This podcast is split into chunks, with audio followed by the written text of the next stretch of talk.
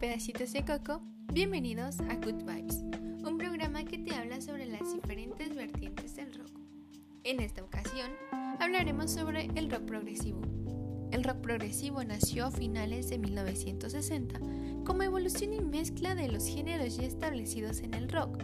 Comenzada la década de 1970, hubo un auge enorme de grupos cuya música era más elaborada, estructurada y más compleja, siendo los principales Pink Floyd, Genesis, Yes, Retro Tool y King Crimson. Sin embargo, a mediados de los 70 surgen movimientos como el punk, que desprestigian al progresivo, lo tildan de pretencioso y obsoleto.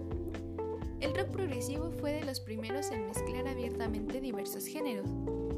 Hacia la década de los 80 varios de los máximos representantes del progresivo se tornan hacia el New Wave, dejando espacio a otras expresiones como el metal progresivo, que como su nombre lo dice, es la mezcla de la estructura compleja del rock progresivo, pero con los acordes y riffs distorsionados del metal. Sus dos formas derivadas son el metal progresivo antes mencionado y el heavy metal. Posee tres elementos característicos musicalmente hablando tiene patrones bien definidos y minuciosos. Tiene libertad instrumental e improvisoria del jazz. Con esto me refiero a que las improvisaciones son más complejas, estudiadas, pensadas y trabajadas. Por último está la experimentación de la electrónica, más enfocado al uso y manipulación de sonidos de estudio y sintetizadores.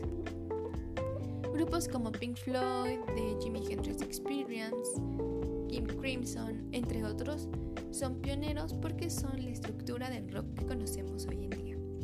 La recomendación del día de hoy va a ser Shine on You Crazy Diamond de Pink Floyd, un grupo pionero como ya lo mencioné, que además esconde una historia impresionante.